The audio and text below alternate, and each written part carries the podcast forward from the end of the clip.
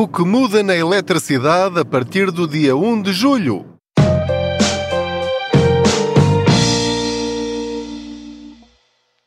Olá, eu sou o Pedro Anderson, jornalista especializado em finanças pessoais e aproveito as minhas viagens de carro para falar consigo sobre dinheiro.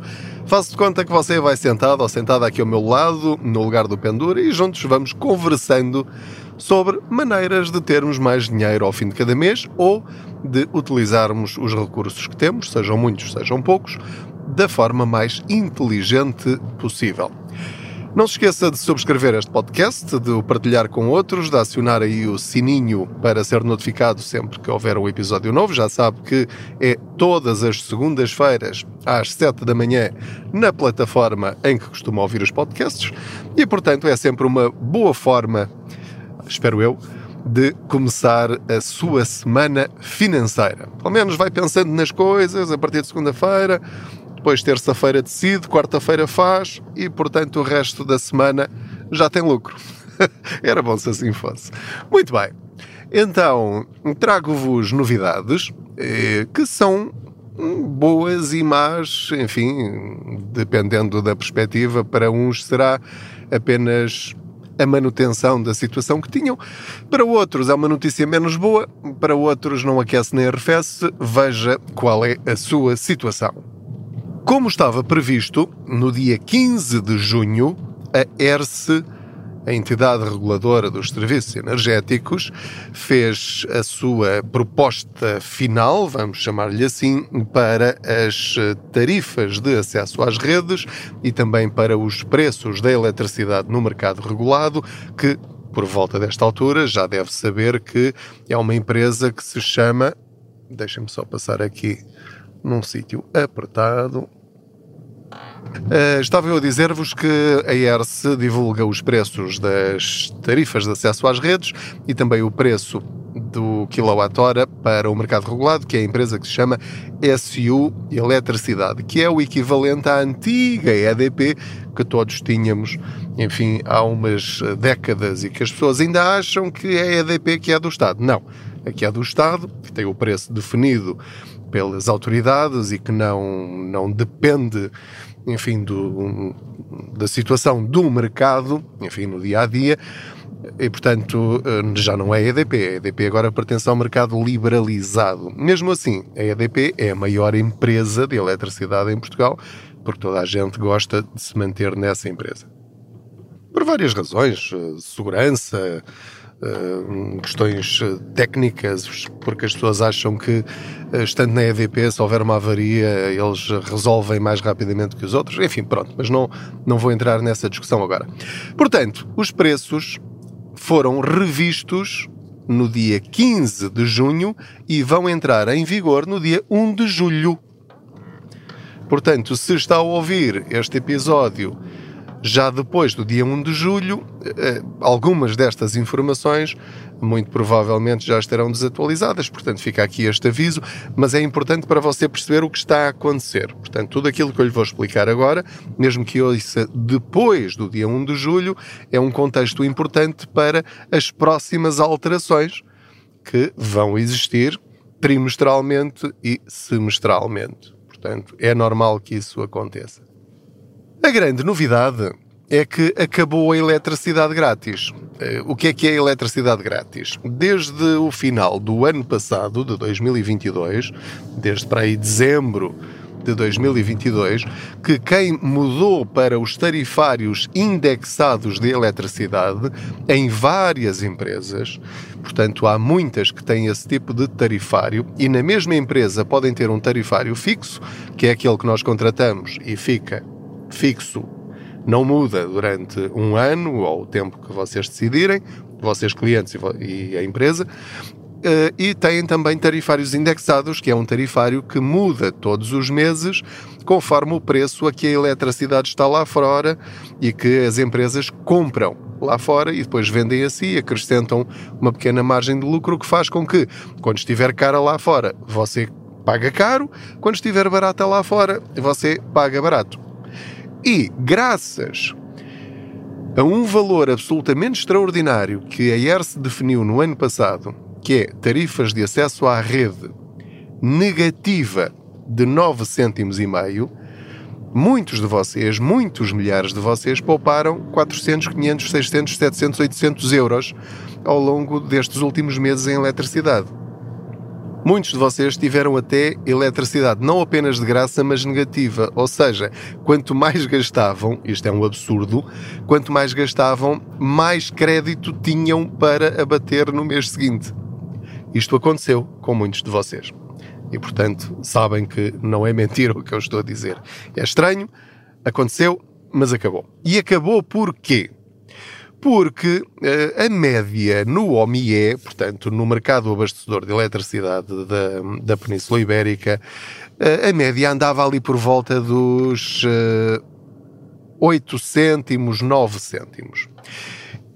Portanto, se a média era essa, e a, a tarifa de acesso às redes que a ERSE definiu era de menos 9 cêntimos e meio, abatendo ao preço da eletricidade, enfim, a conta, estou, a simplificar, não é só isto, dava ali ou zero, ou um cêntimo, ou um cêntimo e meio.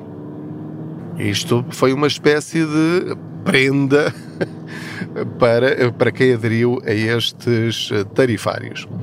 Agora, a ERSE decidiu, no dia 15 de junho, decidiu, quer dizer, divulgou, que em vez de 9 cêntimos e meio negativos, passa a ser apenas 1,2 cêntimos negativos. Portanto, o desconto diminuiu 8 cêntimos, mais ou menos. Essa diminuição do valor negativo faz com que automaticamente todos os tarifários, sejam indexados, sejam fixos, aumentem 8 cêntimos. Portanto, daí já ter percebido que a explicação para o fim da eletricidade grátis é esse, porque o preço nos vários tarifários em todas as empresas, sejam indexados, sejam fixos, vão aumentar 8 cêntimos. Vamos agora à exceção, que é a ERSE manda na SU Eletricidade e decidiram que os preços na SU Eletricidade vão ficar exatamente os mesmos. Ou seja, cerca de, é um bocadinho menos, mas cerca de 16 cêntimos o quilowatt-hora. Portanto, apesar desta diminuição do desconto da tarifa de acesso às redes, a SU Eletricidade vai manter-se nos quase 16 cêntimos. O que é que isto implica? Implica que, por exemplo, quem está no mercado indexado de eletricidade e estava habituado a um cêntimo e meio ou a dois cêntimos o quilowatt-hora, a partir do dia 1 de julho, mesmo que continue barata no OMIE, vai pagar os tais 2 cêntimos mais 8 cêntimos portanto, vai pagar 10 cêntimos o quilowatt-hora. Portanto, qual é a primeira lição que nós tiramos daqui? Continua a valer a pena continuar no indexado, porque mesmo assim vai ser 6 cêntimos mais barato do que no mercado regulado, ou seja, na SU Eletricidade. Estão a acompanhar-me até agora? Eu sei que isto é um bocadinho confuso, mas aquilo que eu lhe quero dizer é no momento em que estou a gravar, continua a compensar continuar no mercado indexado, porque os outros vão aumentar todos 8 cêntimos também, exceto a SU Eletricidade, que vai continuar nos 16 cêntimos. Portanto, enquanto lá fora não subir para uma média que obrigue a que tenha, vamos fazer aqui a conta, 8 e 8, 16, portanto, portanto teria de aumentar o dobro no OMIE em relação ao que está agora para ficar igual à SU Eletricidade, ok? Mais ou menos. 8 e 8, 16, 10 para 16, uma diferença de 6 cêntimos, portanto, é, é para você ficar aqui com esta ideia do, da metade, vá, exagerando um bocadinho.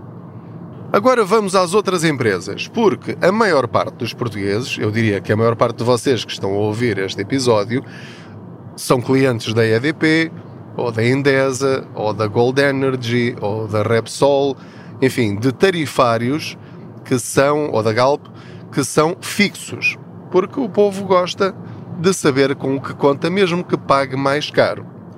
E portanto, agora estamos naqueles 15 dias de indefinição em que é preciso que as empresas digam qual será o preço do quilowatt-hora a partir do dia 1 de julho. E porquê que é importante estarmos agora atentos a esses pressários, neste caso, ao pressário da empresa em que você está? E agora atenção. A sua bitola, a partir deste momento, passa a ser os 10 cêntimos e os 16 cêntimos. Portanto, se o seu quilowatt-hora subir para mais de 16 cêntimos, das duas uma, ou muda para a SU Eletricidade ou para outra empresa que decida assumir este prejuízo, vamos dizer isto entre aspas, e decide fazer mais barato por uma questão concorrencial. Porque podem baixar, por exemplo, a potência contratada podem baixar o preço do quilowatt-hora para ficarem com os mesmos preços que tinham antes deste aumento das tarifas de acesso às redes. Eles vão ter de pagar essas tarifas. Podem é baixar aquilo que está nas mãos deles. Potência contratada e preço do quilowatt-hora. Portanto, nesta altura em que eu estou a gravar, as empresas devem estar todas reunidas não direi de emergência, porque eles já sabem que estes 15 dias servem para isso, estão a fazer muitas continhas à vida. Muitas destas empresas já ganharam muito dinheiro porque você não mudou para o indexado e eles estavam a comprar eletricidade muito, muito, muito barata e uh, estiveram a juntar uma almofada financeira para agora conseguirem não aumentar muito os preços ou manter os preços que têm até ao final do ano e, portanto, você está agora aqui novamente numa encruzilhada e nós gostamos, nós que seguimos o, aqui o conceito contas poupança, que é estarmos atentos ao que se passa à nossa volta para depois tomar as melhores decisões a cada momento. Por isso é que nós gostamos de encruzilhadas, porque são aqueles momentos em que temos de fazer opções. Ou continuo com os meus gastos que tenho atualmente, ou começo a desperdiçar dinheiro ou vou tentar desperdiçar o, o mínimo possível para tentar manter a minha qualidade de vida, mesmo que tudo aumente. Então, se tudo aumenta, eu vou escolher sempre aquele que, neste momento, me garante que eu gasto o menos possível. Portanto, lições a reter. A SU Eletricidade vai continuar na mesma, que era a mais cara de todas, ou das mais caras, Portanto, quem esteve estes meses todos na SU Eletricidade esteve a desperdiçar dinheiro, sem necessidade nenhuma, porque bastava perder 5 minutos e mudar para outra empresa mais barata. Portanto, neste momento, tem de avaliar se continua lá, depois de saber o preço dos outros todos. Continua a ser mais barato atualmente, no mês de junho, o indexado, portanto, se está na, na SU Eletricidade e mudar agora para o indexado vai valer a pena, até que refaçamos as contas e verifiquemos que a situação se alterou, vai ter de esperar pela, pelo novo tarifário da EDP, da Galp, da Iberdrola, da Indesa, da Repsol e dos outros todos, ver qual é, enfim, o valor da fatura a que vai ficar, incluindo também o preço da potência contratada, e nesse sentido é, é muito útil utilizar o simulador da ERS porque faz as contas aos dois fatores. Eu normalmente só faço de cabeça ao preço do quilowatt-hora, porque é aquilo que é mais representativo, mas quanto menos gastar, mais influência tem no valor da fatura o valor da, da potência contratada, ok? Portanto, eu não refiro isto muitas vezes, mas deve levar também isso em conta, não é? Portanto, eu estou aqui a fazer contas a olho, mas depois você vai ter de afinar estas contas, não é? Para tomar a melhor decisão para si. Você tem de pensar pela sua própria cabeça. Como eu estava a dizer, use o simulador da ERSE na primeira quinzena de julho, com os seus dados específicos e olhando para o valor que tem na sua fatura mais recente.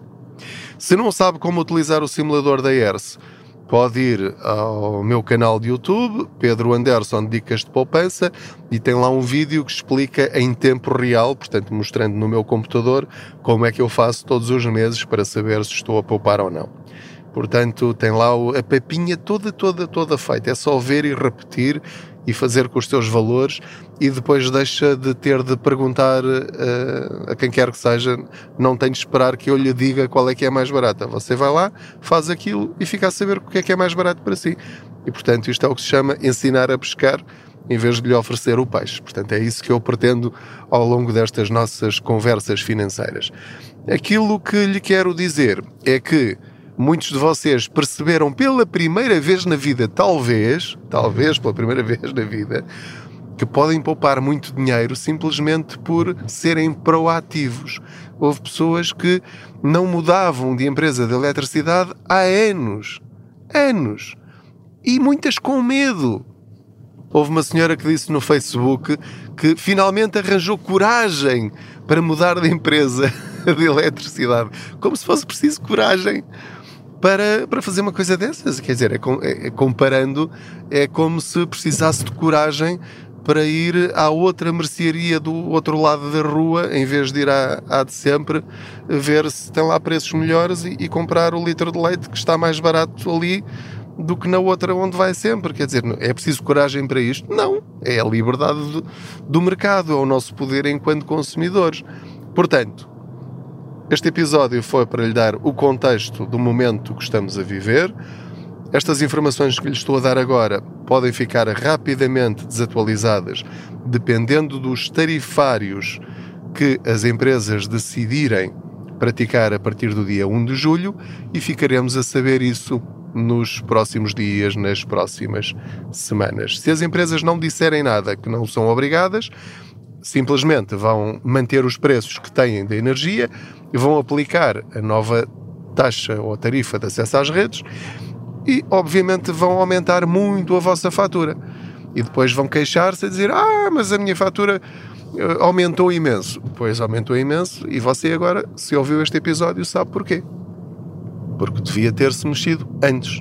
É antes das faturas aumentarem que você tem de agir.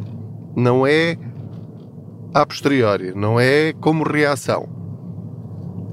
As nossas finanças pessoais dependem de agirmos antes das desgraças. Depois das desgraças já é contenção de custos, contenção de danos, não é planeamento. O que nós queremos é planeamento consciente, rigoroso e eficiente. Ok? Vamos a isto. Muito obrigado por me ter acompanhado em mais esta boleia financeira. Espero que hum, lide da melhor maneira com os tempos difíceis que aí vêm. Portanto, depois desta acalmia que tivemos com eh, a baixa da inflação, está, os preços continuam altíssimos, certo? Mas eh, vêm mais aumentos das prestações da casa. A Euribor atingiu os 4% a 12 meses, o que é terrível. Falarei sobre isso noutro episódio. Deixem-me só aqui estacionar porque já cheguei ao meu destino. Muito bem. Portanto, a Euribor atingiu os 4%, as prestações da casa vão continuar a aumentar, prepare-se para isso. Eh, como lhe estava a dizer, falarei sobre isso num próximo episódio. Um, os combustíveis continuam ali mais ou menos baratos, mais um cêntimo, menos um cêntimo, dois cêntimos para cima, dois cêntimos para baixo, mas a coisa está mais ou menos controlada. Mas agora a eletricidade vai voltar a subir e isso vai afetar uh, pequenas empresas, grandes empresas e as nossas contas também e, portanto, a coisa ainda não acalmou. A guerra não sabemos como é que vai uh, evoluir nas próximas semanas e meses e, portanto, ainda temos muita instabilidade. Com instabilidade, nós temos de responder com planeamento e inteligência. Muito obrigado mais uma vez. Mande-me as suas perguntas em áudio. Gosto muito de vos ouvir para ver se respondo aqui no episódio, porque a sua pergunta pode ser a pergunta de muitas eh, pessoas, milhares de pessoas. E portanto, olha, até para a semana. Obrigado, boas poupanças.